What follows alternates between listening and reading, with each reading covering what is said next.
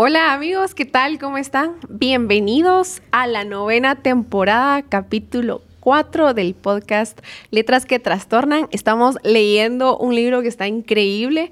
Se llama Cómo seguir a Jesús en un mundo de selfies.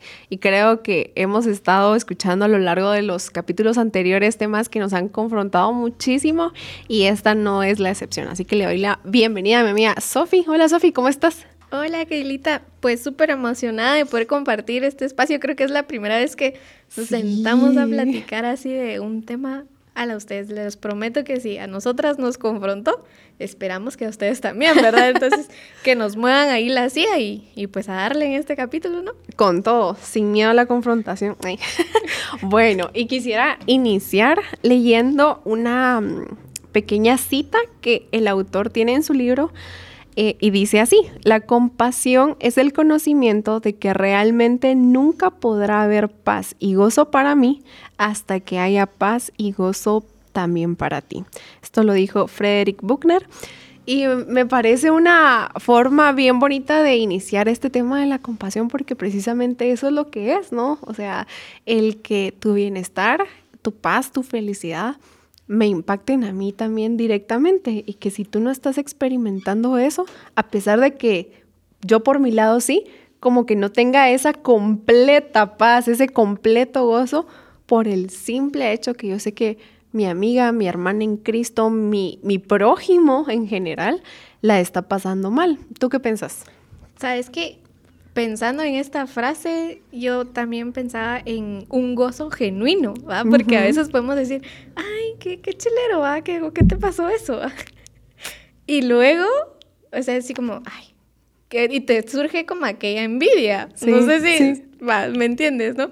Y, y pensar también en que la frase creo que refleja también el tener un gozo genuino con lo que le sucede a la otra persona, ¿verdad? O sea, si le pasan cosas buenas, ala, qué chilero y sentirte feliz genuinamente por todo lo que le sucede, ¿no?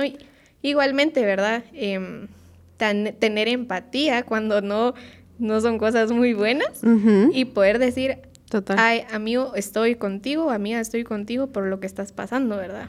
Sí, totalmente. Y me recuerdo... Eh, de un movimiento que estuvo en redes sociales hace algún tiempo, se hizo súper viral, estaba en todas las plataformas sociales y era el Bucket Challenge. Y vimos a, a nuestros amigos y a las celebridades y gente que seguramente nunca vamos a conocer en persona haciendo este desafío. Y tenía un, trasfondo, o sea, no era solo de, ay, vamos a echarnos agua fría, sino que recuerdo que era, eh, si no estoy mal, por aquí lo menciona el autor, para eh, hacer conciencia sobre la esclerosis lateral amiotrófica. Y... Um, que es una condición que sufren muchas personas y se quería crear conciencia por medio de, ese desafío. Eh, y recuerdo que dio vuelta al mundo, eh, se recaudaron millones para la causa y fue un movimiento que en su momento pues eh, dio fruto. Sin embargo, también quedó en el olvido. O sea, yo no sé si solo son mis redes o solo soy yo, pero ya no volví a escuchar nada acerca del tema. Fue como que si de la nada haya subido pura espuma, ese movimiento eh, recaudó un montón de dinero y en la misma volvió a bajar y quedó en el olvido. Eh, también me he dado cuenta de otros, otros movimientos que han surgido a lo largo de, este tiempo, de campañas que se han hecho para eh, concientizar a la población sobre este tema, sobre alguna condición o padecimiento pero que todo queda en eso, en una campaña, en un movimiento, en algo, ¿sabes cómo lo veo hasta cierto punto? En algo que simplemente está de moda y quiero ser parte de eso que está de moda, no necesariamente porque me interese, sino porque quiero darme como ese falso sentido de solidaridad. Ay, estoy aportando exacto, algo. Exacto. Y a la misma vez, mírenme, ¿va? o sea, estoy siendo parte de esto que todo el mundo está hablando y estoy ayudando. Y como dice el libro, selfie aquí, selfie allá, captura de lo que hice. Y luego a las dos, tres semanas, un mes, incluso años, yo totalmente ajena a la situación. Entonces creo yo que es algo que hemos venido viendo a lo largo ya de bastante tiempo. Y yo creo que ahorita con tantas redes sociales, ustedes les prometo, tengo 25 años y ni yo sé manejar tantas redes sociales como los patojos de 15 o de 18 años ahora. Y ahora eso se presta para lo mismo que tú dices, ¿verdad? Hacer campañas, eh, de hablarle a la gente de cierto tema, pero ahí se queda, así como, ahí hablé y ya di mi punto de vista de acerca de esto y ya va. O sea, no puedo como hacer más o para mí creo que es suficiente dar un like o cosas así, ¿verdad? Y, creo que se presta mucho ahora en este tiempo que nos manejamos tanto con tecnología, redes sociales, donde ahora la comunicación de tú a tú es más por WhatsApp o Zoom que, que vení, te invito a un café y ya platicamos, ¿no? Y, ¿sabes? Con eso que, estás mencionando, eh, me trae a memoria un estudio que Craig Rochelle, el autor de este libro, saca a luz y es un estudio que habla, eh, que se hizo en la Universidad de Michigan y se midió el nivel de compasión, de solidaridad, de empatía en 1979 y en el 2009. Imagínate cuántos años después. Y, e increíblemente los resultados de este estudio arrojaron el nivel de compasión de las personas en ese entonces a los encuestados del 2009 era de un 40% menor. Y yo me ponía a pensar, eso es casi la mitad. O sea, disminuyó la compasión en, en un par de décadas tan grandemente y qué impacto, qué repercusión eh, tiene eso en la sociedad? O sea, ¿qué, ¿qué, es lo que representa ahora en nuestra sociedad? Yo me recuerdo que venía, eh, les voy a abrir mi corazón porque todavía está herido. no, es broma. o tal vez no es broma. aquí, amigo. Mira, pues de que hace un, unas semanas, unas dos semanas tal vez, em, iba para mi casa y un bus me pegó en la parte de atrás del, del carro. y em, pues claramente no fue mi culpa porque me pegó atrás. Pero... Recuerdo que puse las luces, me bajé del carro y pues me puse a hablar con el señor del bus, a llamar al seguro. Y en lo que todo eso sucedía, que fue en cuestión de minutos, pero mira, no tenía ni tres minutos de que había sucedido eso. Y los carros pasaban pitando, pero así, pa, pa, pa, pa, pa, pa, Y no me lo vas a creer, pero me pegaron unas maltratadas, pero así enormes, de que yo ni tiempo de indignarme me dio, le decía yo a Dios, porque estaba todavía como llamando al seguro y así. Pero si en estos, en estos tiempos hubiera sucedido lo del buen samaritano, o sea, ese pobre nunca hubiera tenido, eh, eh, el judío nunca había, hubiera podido tener la bendición de, de, ser cuidado por el buen samaritano, porque créeme que en algo tan chiquito, ese día yo me di cuenta de, wow, cómo está nuestra sociedad, cómo está eh, nuestra solidaridad, nuestra, nuestra empatía, nuestra paciencia. Estamos tan ensimismados que no te puedes eh, poner a pensar en que, bueno, esta persona no está aquí a la mitad de la calle por su gusto y Después de que todo pasó, me puse a procesar y yo, a la nombre. Pero ¿sabes qué? Yo también he sido así. O sea, yo también he pasado en cola y cuando voy viendo que hay un accidente es como, ah, por esto será la cola. O sea, ciertamente no paso bocinando ni maltratando, pero... Pero la intención es... pero si no tuviera Cristo... y sabes, yo creo que el Señor te acabo de utilizar para, para, para confrontar mi vida, porque tengo que confesar y contar que cabal esta semana em, también nos chocaron a nosotros a la en la parte de atrás.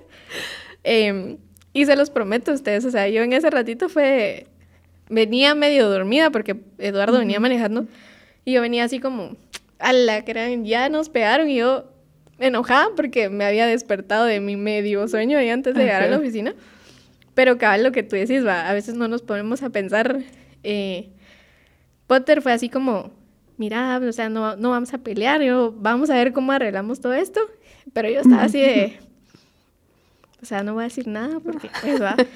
Pero sí, o sea, no me puse a pensar como, como qué estaba pasando en la chava que nos había chocado.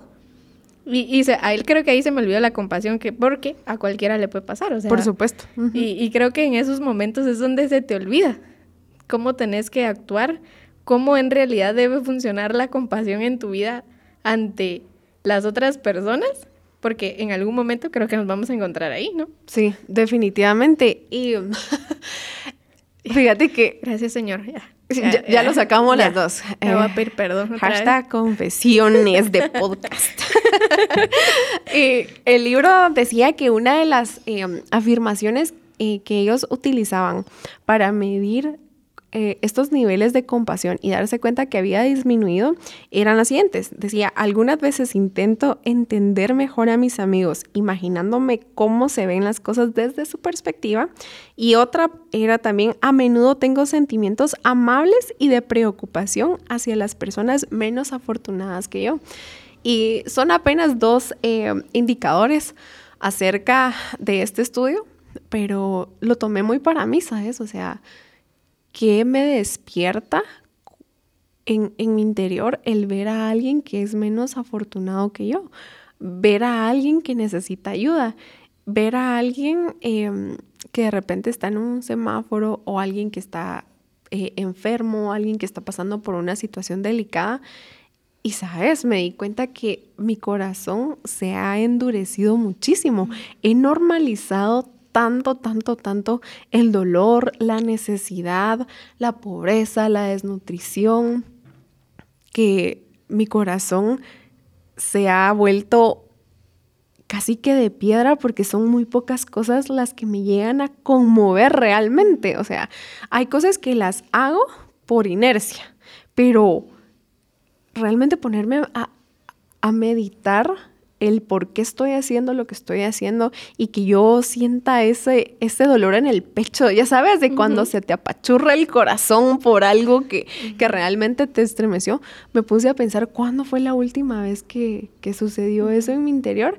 Y ojo, estoy diciendo que yo trabajo con población vulnerable todo el tiempo, o sea, uno podría pensar, todos los días, pero no es cierto, o sea, no es cierto. Esta semana yo recuerdo que escuché el testimonio de, de alguien que, de una mujer que está pasando una situación muy, muy, muy, muy difícil. Y yo recuerdo que todo el mundo estaba llorando cuando la, la, estaba escuchando. Y yo como que estaba escuchando una plática más, ¿me entendés?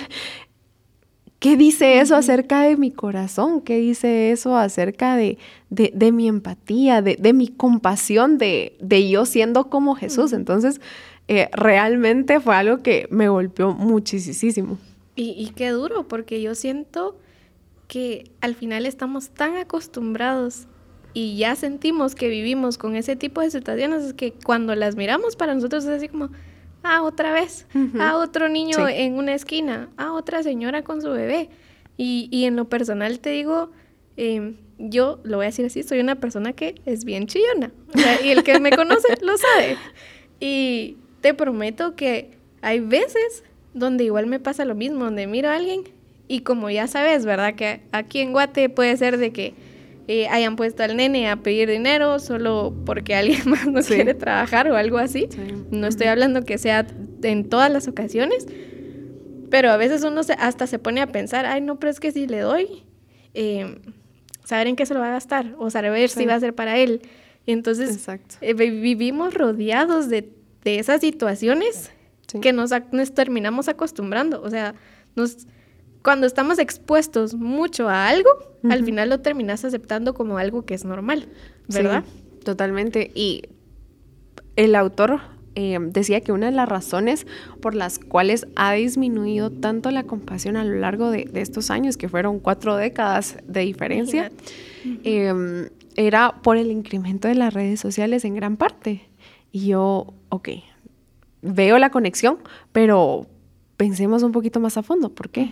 Estamos tan metidos y en, nuestro mundo virtual que se nos olvida el mundo real. Estamos en tanta comunicación con personas que muchas veces ni conocemos o que vemos muy poco o ni siquiera en comunicación con personas, ¿sabes? Sino que solo ocupados y preocupados en proyectar una imagen. O sea, una imagen de lo que yo quiero que vean de mí, de lo que yo quiero que piensen de mí, de lo que yo quiero em, que asuman que estoy pasando, de lo que estoy comiendo, de lo que estoy estudiando.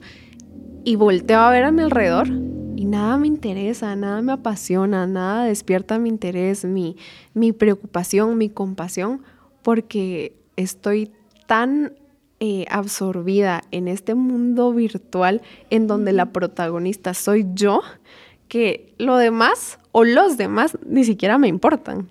y me traía a memoria ahorita em, una película y un video, no sé si tal vez algunos lo han visto, otros no, pero la película habla exactamente eso, de un videojuego donde te pones tu traje y tu casquito Y, te metes a un mundo donde pues a, jugar, puedes comprar, puedes juntar monedas y hacer un montón de cosas que no están lejos de la realidad de ustedes. Em, pero cabal, como tú decías, ¿va? a veces vivimos en un mundo ajeno al real y nos importa más que vean nuestra vida estilo Pinterest, ¿va? Porque ahora todo es Pinterest. el outfit sacado de Pinterest. O la foto para Instagram sacada de Pinterest. O sea, queremos que vean solo eso. Y también me traía a memoria un video donde hablaba exactamente eso. ¿Qué le mostramos a la gente en nuestras redes sociales? Va ahí. Salía la chava con su eh, teclado de la Mac ahí bien chilero, eh, su mouse y su cafecito bien ordenado para la foto y todo alrededor el montón de papeles que comía por un lado. ¿Y cuántos no hemos hecho eso? Ah? Que por querer mostrar eh, como solo la parte buena, eh, pues dejamos todo a un lado y decimos, ah, esto está bien que lo vean, ¿va? Totalmente. Y, ¿sabes? Yo creo que eso es como, suena algo muy de impostores. O sea, tal vez está como, está un poco fuerte la palabra, pero es querer parecer algo que no es, porque no somos así todo el tiempo. O sea, y yo entiendo eh, que definitivamente, pues, al menos yo no me voy a tomar fotos llorando y las voy a subir. tu video aquí dando tu experiencia cuando te chocaron, ¿no? Exactamente. O sea, tampoco estoy diciendo, bueno, vamos a publicar todos nuestros peores momentos. Quien quiera hacerlo, pues, enhorabuena. Pero al final, yo creo que tampoco se trata de eso, sino de nos hemos empeñado en proyectar vidas que no tenemos y poner expectativas que no son alcanzables para ninguno, ni siquiera para nosotros mismos.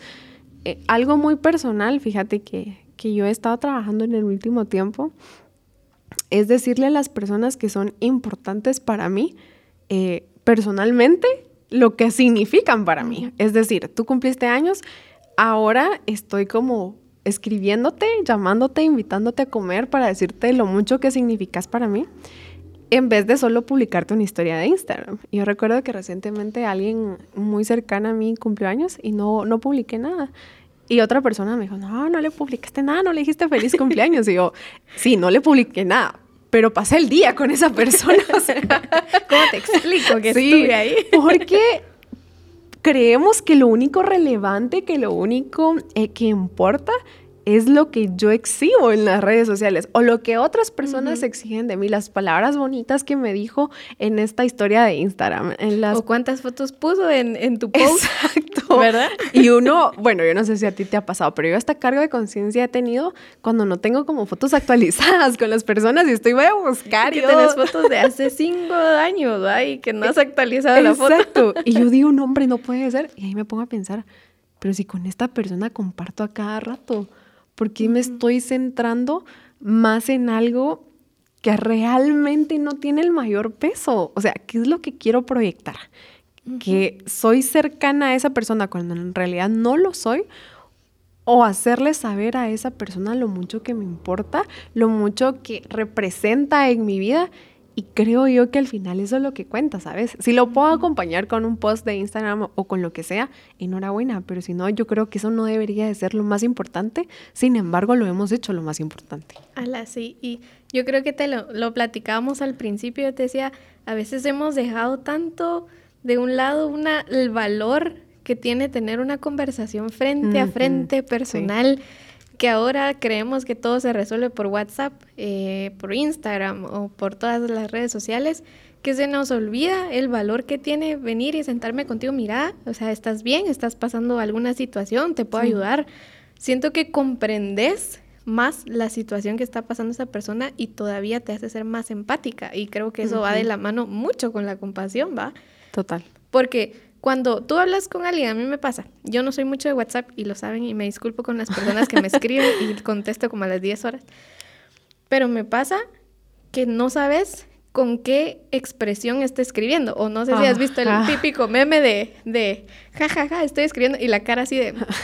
Más plana que saber O sea, porque cuando tú tienes una conversación con alguien así de, frente a frente, puedes ver sus expresiones, puedes ver sus gestos. Si hay algo que le duela contar o, o que lo haga muy feliz. En cambio, cuando estás atrás de una pantalla, puedes la persona estar llorando del otro lado y contándote un chiste y no sabes qué está pasando en realidad en su vida. ¿va? Y Total. lamentablemente se nos da mucho, siento yo, ¿verdad? Porque olvidamos en realidad qué importante es venir y, escuchar a la persona, eh, sentarte con él o con ella y decir a la gran, o sea, me, pega tu situación o, compartir el gozo y la felicidad que mencionábamos al principio, de una manera genuina y decir, vení, te abrazo y estoy feliz contigo por todo lo que has hecho para llegar hasta acá. Sí, y es más fácil definitivamente el estar presentes, entre comillas, entre comillas, perdón, em, por un mensaje de WhatsApp, por un like que le doy a tus fotos, por una reacción a tus historias, que el apartar un tiempo de mi semana y escucharte, el apartar un momento y pasar por la incomodidad de que llores conmigo o de escuchar lo que tenés para decir y yo morderme la lengua durante una hora entera porque lo único que quiero es escucharte. O bien dejar, como lo hablábamos también al principio, dejar de, de, orar tanto, tanto, tanto por mí, por mis necesidades, lo que yo quiero, lo que me gusta, Señor, perdóname, y poner a otra persona en mis oraciones. Creo yo que ese es el reto. Realmente eso es lo difícil. Eh, tengo amigas muy, muy cercanas que yo te puedo decir por WhatsApp muy difícilmente que logremos tener una conversación significativa. No te digo que no se pueda, pero es, es realmente muy difícil porque no, no es, ese no ha sido el plan de Dios desde el inicio. O sea, Él nos ha creado para ser relacionales, para... Si para no nos hubiera puesto el teléfono desde el principio. Exacto. y Dios creó el teléfono. y no fue así. Eh, tampoco estamos diciendo que todo lo que vino después sea malo, ¿verdad? Pero, eh, a lo que vamos es que Dios nos ha creado de tal forma que necesitamos. Es que no es ni siquiera un antojo de, ay, qué chilero sería. No, necesitamos esa comunidad, ese acompañamiento, esa cercanía para, como tú decís, ver tus expresiones, escuchar tu tono de voz, eh, cosas tan cotidianas, tan sencillas como ver qué es lo que te gusta, ver qué es lo que te enoja, qué es lo que te molesta, qué es lo que te incomoda, porque es bien fácil proyectar una cosa totalmente eh, diferente en una red social. Yo te puedo decir, eh, hola Keila, ¿cómo estás? Bien. Y yo muriéndome por dentro. Pero si me tenés cara a cara, aunque yo te conteste con un bien, tú vas a decir, decime la verdad, ¿qué es lo que tenés? y eso no puede suceder en una red social. Ala, sí, definitivamente. Yo creo que eso también nos lleva a cuánto estás dispuesto a conocer a las personas que te rodean, a las personas que son tus amigos y, de cuántos de ellos puedes identificar que aún estando lejos, sabes que tienen algo, ¿va? y, y creo que no deberíamos dejar que las redes sociales nos quiten eso. O sea, está bien y como tú dices, o sea, no, no es que sean malas, ¿va? Porque al final nos ayudan a conectarnos.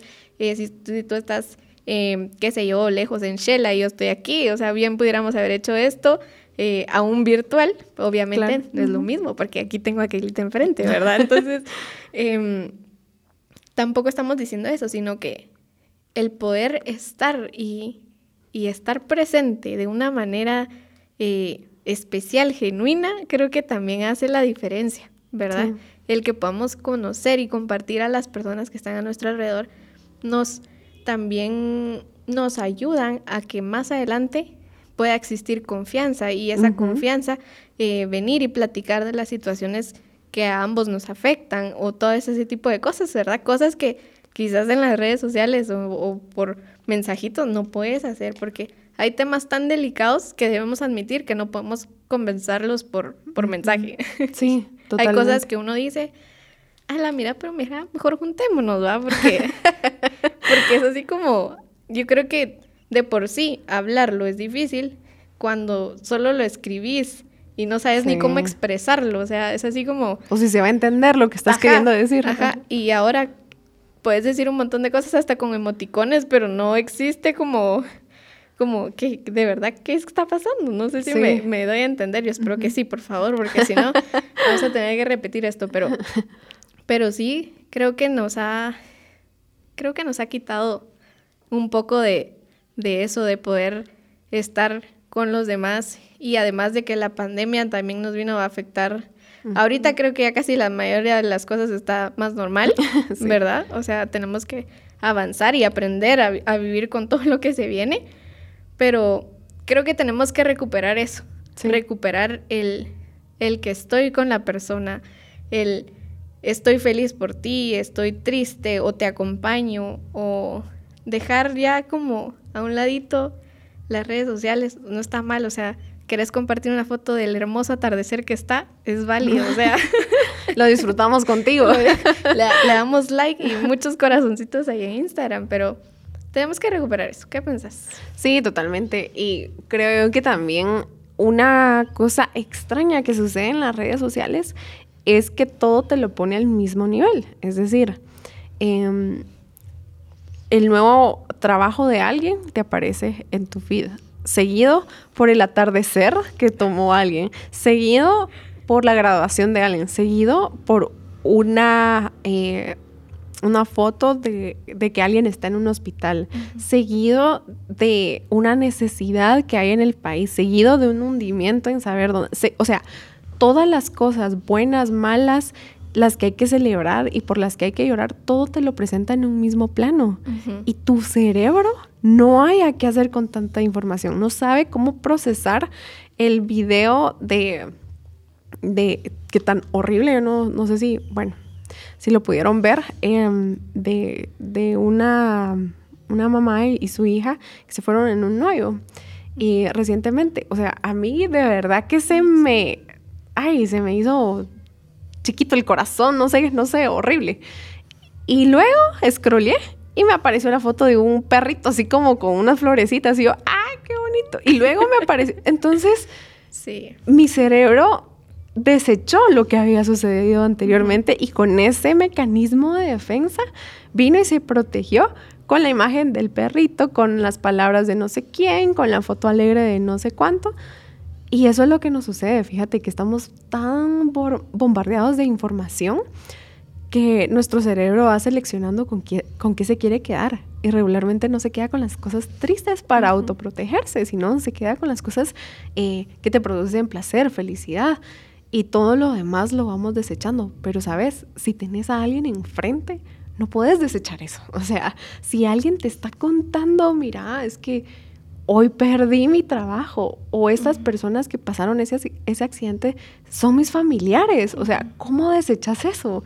Y creo yo que es mucho de lo que, como tú decías, hemos perdido. El creer que podemos reemplazar un mundo real, físico, que podemos tocar, sentir, oler, disfrutar, por uno que no es que necesariamente esté mal, sino que lo hemos puesto en un lugar que no le corresponde.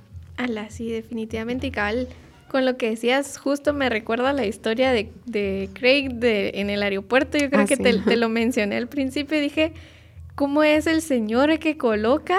O sea, que hace que todo pase como tiene que pasar. Y si ustedes tienen la oportunidad de leer el libro, eh, el autor menciona que él estaba en el aeropuerto, tuvo un retraso, eh, el vuelo y resulta que se le acerca una señora, estoy parafraseando todo para que podamos como contarla completa. Eh, llega una señora y lo reconoce y le dice, ay, usted es mi pastor y, y se pone, pero como él venía de viaje, él solo quería llegar a su casa, entonces él dice, que la verdad estaba así como, ay, sí, medio platicó con ella y luego se sentó a seguir leyendo su libro. El Señor lo confronta en ese momento y le dice, no, mira, o sea, tenés que ir a hablar con la señora, buscala. y, me encanta porque dice, bueno, entonces él se levanta, eh, la señora no se ha ido muy lejos y la, la, encuentra y se acerca a la señora y le dice, mire, creo que usted tiene que contarme algo más. Y la señora le cuenta que había, le había sido infiel a su esposo en un viaje de trabajo en ese mismo momento y que no sabía qué hacer. Imagínense que, yo me quedo así como súper impresionada de esa historia porque se retrasó el vuelo, se encuentra el pastor y la señora le cuenta esta situación. Imagínense qué duro, ¿va? Y para, no hacerles cansada, eh, resulta que él le da consejería, le dice cómo puede que le diga a su esposo qué pasó. Después él vuelve a contar que un par de semanas después le dice a ella obviamente que va a estar orando por esa situación.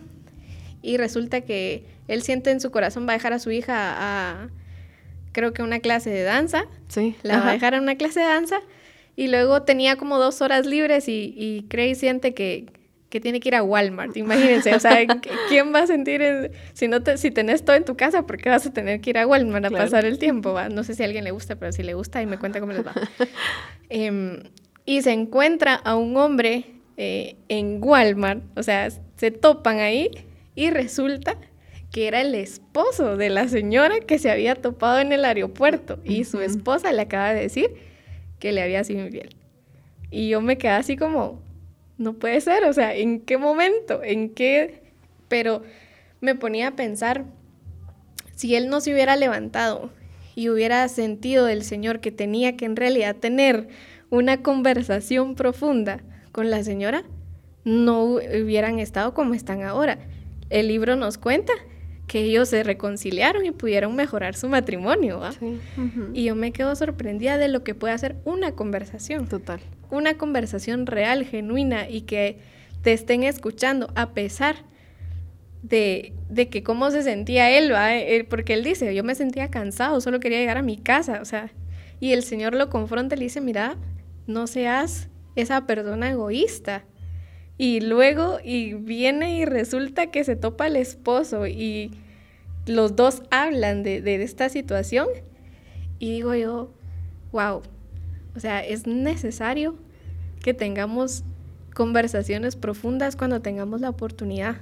O sea, si tú sentís que esa persona te tiene algo más que decir, a ustedes puede hacer un montón de cosas y puede hasta transformar la vida de esa persona en ese momento. Sí, hasta su matrimonio, como fue en este caso, ¿verdad? Y em, hace un tiempo aprendí una lección y te la dejo también a ti. un consejito. y no me recuerdo la verdad en dónde lo escuché o en dónde lo vi. Les mentiría si les dijera dónde porque no lo recuerdo, pero es no desperdicies las pequeñas conversaciones. Y yo me quedé con eso, fíjate, y lo empecé a aplicar eh, desde hace ya un par de meses y no sabes lo mucho que he aprendido al seguir ese consejo un día iba eh, con alguien en el carro y me dijo, acompáñame al cajero, al cajero de aquí a Álamos. Y para los que saben, está súper cerca, muy, muy cerca, eh, no más de cinco minutos. Y pudimos haber tenido la típica conversación de, ¿qué tal? ¿Cómo estás? Bien, y vos, y vos, ¿qué tal? Bien, que no sé. O sea, ya saben, la protocolaria, ¿verdad? la políticamente correcta, la que me hace eh, hacerte sentir que me intereso en ti, pero tú sabes que no tanto como para preguntarte más, pero igual tú me vas a dar una respuesta superficial y con eso yo me quedo tranquila y tú también. creo que todos sabemos a qué nos referimos. Y yo dije, bueno, no voy a desperdiciar la pequeña conversación. ¿Cómo estás? Que no sé qué. Bien, pero realmente, o sea, ¿cómo estás? El, vino el suspiro. me agarro el timón aquí. aquí nos damos 10 vueltas, no importa. Mira, fue una conversación tan profunda, tan, tan profunda, que yo no podía creer lo que estaba escuchando a esta persona, especialmente porque tenía años de conocerla y me contó cosas que yo desconocía totalmente. ¿Sabes por qué? Porque nunca me había molestado en preguntárselas ni siquiera. O sea, ¿cuántas veces realmente preguntamos, mira cómo has estado? ¿Cómo está tu familia? ¿Qué pasó con aquella situación que me contaste? ¿Lograron resolver aquello otro por lo que estuvimos orando? Eh, ahí es cuando yo me quito del centro y pongo a alguien más que no sea yo. Y, ese es el tema con la compasión, que no se trata de nosotros, se trata del otro. Y por eso es tan difícil, porque significa que yo me tengo que quitar del centro del pedestal de mi vida. Significa que la conversación no se va a tratar de mí, significa que los aplausos, que los likes, que, que la publicación no va a ser acerca de mí, sino va a ser de la otra persona. Y el quitarme de ahí, adivina qué, o sea, remueve todo mi orgullo remueve mi autosuficiencia, remueve mi necesidad de aprobación, mi necesidad de ser yo la protagonista, mi necesidad de ser yo la, aplaudida, la escuchada, la aconsejada.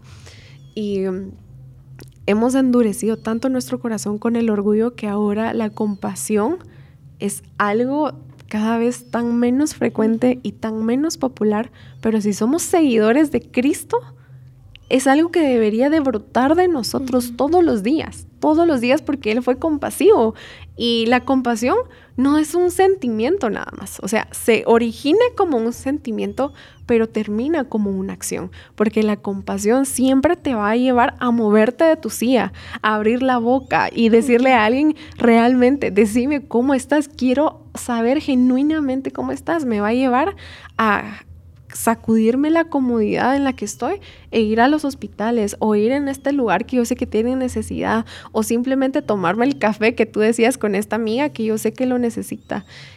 Es duro quitarnos del centro, pero recordemos que no se trata de nosotros, se trata primero de, de Jesús, del ejemplo que Él nos modeló y de cómo Él constantemente era movido por la compasión y no se quedaba ahí, sino que siempre accionaba. Entonces para mí de verdad que es un gran reto todos los días ser como él y no solamente que se quede en un sentimiento de lástima, de, ay, qué triste, sino una genuina compasión que me lleve a moverme de, donde estoy. Y Cal, ahorita pensando en qué nos dice la palabra, me recordaba mucho eh, del versículo, ahorita no recuerdo la cita, pero sé que dice, nadie piense más de sí mismo. ¿Y a cuántos se nos hace difícil ese versículo? O sea, obviamente algunos momentos sentimos, ay, yo soy eh, la última Coca-Cola del desierto. Romanos 12, 3. Gracias, Kelita. Romanos 12, 3 nos habla de eso. Y, y, y, me pone a pensar mucho en esto porque les prometo a ustedes que ah, yo era una persona a la que le costaba mucho eh, pensar solo en mí, aunque no, aunque no se dieran cuenta a ustedes, porque a veces puede ser como medio escondido, eh, ¿verdad? Y no lo das a, relucir como tal vez otras personas darían a relucir que son así como orgullosas y prepotentes y, todas y todo así. Pero yo decía, hay áreas en mi vida donde estoy pensando demasiado de mí misma. ¿Verdad? Y entonces a mí ese versículo me llega y me baja de las escaleras hasta donde yo estaba, hasta arriba. Y bueno, regresamos al principio. O sea, fue como el, Señor diciendo, bueno, hija, te vas, te vas a tener que bajar un poquito, ¿va? Porque te estás pasando. Y también pensaba en el versículo que dice, ama a tu prójimo como a ti mismo. o sea, te pones a pensar, eh, yo me amo a mí mismo, porque no voy a amar al que está a la par mía. Si la palabra me dice que lo tengo que amar como me amo a mí, ¿verdad? Y eso pasa con la compasión. O sea, queremos eh, felicidad para nosotros, pero nos cuesta compartir la felicidad con del que está a la par de nosotros, ¿va? Y creo que ese versículo nos da como así un campo amplio para que podamos aprender acerca de la compasión, ¿verdad? Y como tú decías, Jesús fue un modelo excelente de lo que él hacía por las personas. Yo siempre me he puesto a pensar eh, cómo era para los demás ver a, Jesús haciendo todo lo que hizo y a veces me entra así como, no sé, me entra como un tipo de melancolía pensar eh, pues las situaciones duras que tenían esas personas y Jesús ahí estaba. O sea, Jesús, ustedes de verdad eh, ¿Qué hubiéramos dado nosotros por conocer al, Jesús en ese tiempo? Ahorita lo conocemos de una manera similar. O sea, Jesús ha sido el que es todo el tiempo, en todo momento. Pero digo yo, wow, el presenciar, eh, imagínate ser esa persona que cuenta, yo hablé con Jesús. A la gran, ustedes de verdad, eh, como tú le decís, Jesús es un modelo. Creo que tenemos que empezar a pues ver más de cerca y conocerlo más a él para ser más compasivos, ¿va? Totalmente. y, y pues de verdad creo que, que no sé, o sea, lo que yo me llevaría hoy de esa conversación es seamos compasivos como Jesús, recuperemos eh, lo que la tecnología nos ha puesto como en una barrera, ¿verdad? Sí, y ya para ir concluyendo, em, también quiero resaltar que la compasión tiene un costo. La compasión no solamente lleva acción, sino esa acción tiene un costo, representa algo en nuestra vida. Muchas veces se va a ver en un costo monetario, o sea, es decir, voy a eh, dar de mi, de mi dinero para suplir la necesidad de alguien más, pero muchas veces va a ser de mi tiempo, muchas veces va a ser de negarme algo que yo tenía planificado hacer, algo que disfruto hacer y que no lo voy a hacer por servir a otra persona. Muchas veces va a representar incluso que mi familia esté involucrada, que mi esposo esté involucrado y que no solamente sea yo la que pague el precio, sino que estas personas que están conmigo también lo paguen tiene un precio espiritual, tiene un precio emocional, tiene un precio de cansancio, tiene un precio de desacomodamiento. Y lo más chistoso es que queremos ayudar desde un tap en el teléfono, desde un clic en la computadora, desde una transferencia bancaria y bueno, yo ya di. Ahí ojalá lo utilicen como mejor ellos crean. Creo que si realmente estamos en Jesús y estamos cerca de Él y caminamos en esas buenas obras que Él ha preparado eh, de antemano para nosotros, vamos a ser personas evidentemente compasivas, no con destellos de compasión, sino evidentemente compasivas, porque Jesús era evidentemente compasivo, esa era su esencia. Y cuando estamos en Él, Él pone esa esencia en nosotros. Pero ¿qué pasa si yo no, yo no estoy en Él? crece más mi orgullo, crece más esa necesidad de ser yo la protagonista, crece más eh, en un sentido figurado eh, la cantidad de selfies que la cantidad de obras de amor y compasión que yo tengo hacia mi prójimo. Entonces no pensemos que la compasión es simplemente desearle lo mejor a alguien. No, es realmente accionar y estar dispuesta a sacrificar incluso la comodidad de mi hogar por darle hogar temporal a alguien si así lo necesita. Es estar dispuesta a escuchar lo feo que se le está pasando a alguien más y que eso cuando yo salga a la gran me sienta terrible también junto a esa persona. Estar dispuesta a pasar la incomodidad de, ver llorar a alguien más y de llorar junto, junto a esa persona o desprenderme de mis finanzas, que tal vez no es que me sobre el dinero, pero yo sé que tiene un costo. Y lo más lindo, lo más bello, lo más hermoso es que así reflejamos el amor del Señor. Es ahí donde realmente se ve reflejado nuestra intimidad y nuestra relación con Él. No necesariamente o no exclusivamente con, con una prédica nada más. O sea, que no digo que esté mal, pero también eh, cuando estamos fuera de cámaras, cuando la atención no está solo en nosotros, ¿quiénes somos? ¿Cómo nos comportamos? ¿Cómo reaccionamos? ¿Será que entonces eh, la compasión es algo por lo cual otras personas podrán caracterizarnos o será un evento al año o un evento al mes en la iglesia en donde yo decido desprenderme de algo, pero más bien por costumbre y por quedar bien? o porque realmente estoy aferrada a Cristo y ese amor por Él me hace amar a las personas tan desprendidamente como Él lo hizo. sí, definitivamente. Y creo que hay dos cosas que yo podría terminar diciendo es tengamos una vida cristocéntrica, ¿verdad?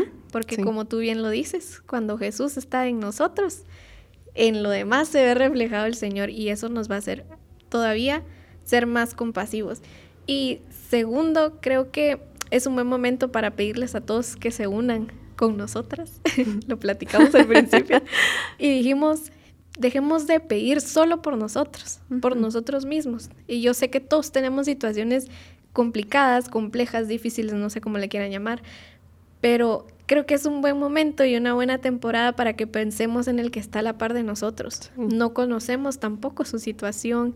Oremos por esas personas que, que sintamos que necesitan oración, eh, ahorita con lo de la tormenta, ¿verdad? Muchas personas se vieron afectadas. Oremos y accionemos, porque como tú bien dijiste también, esto requiere acción, ¿verdad? Entonces, los invitamos amigos a que pues eh, se unan con nosotras. Yo sé que yo lo veo como un challenge, lo veo como un reto porque también es como muy difícil y lo, y lo bromeamos con Keilita al principio y decíamos, ay, es que vamos al Señor y todos, bendíceme, pruébeme, eh, perdóname. Entonces, que ese me se vuelva para el que está a la par de nosotros. Entonces, em, los invitamos a eso, a que puedan eh, expresar el amor de Dios por medio de ustedes, pues esa compasión que florezca estos días.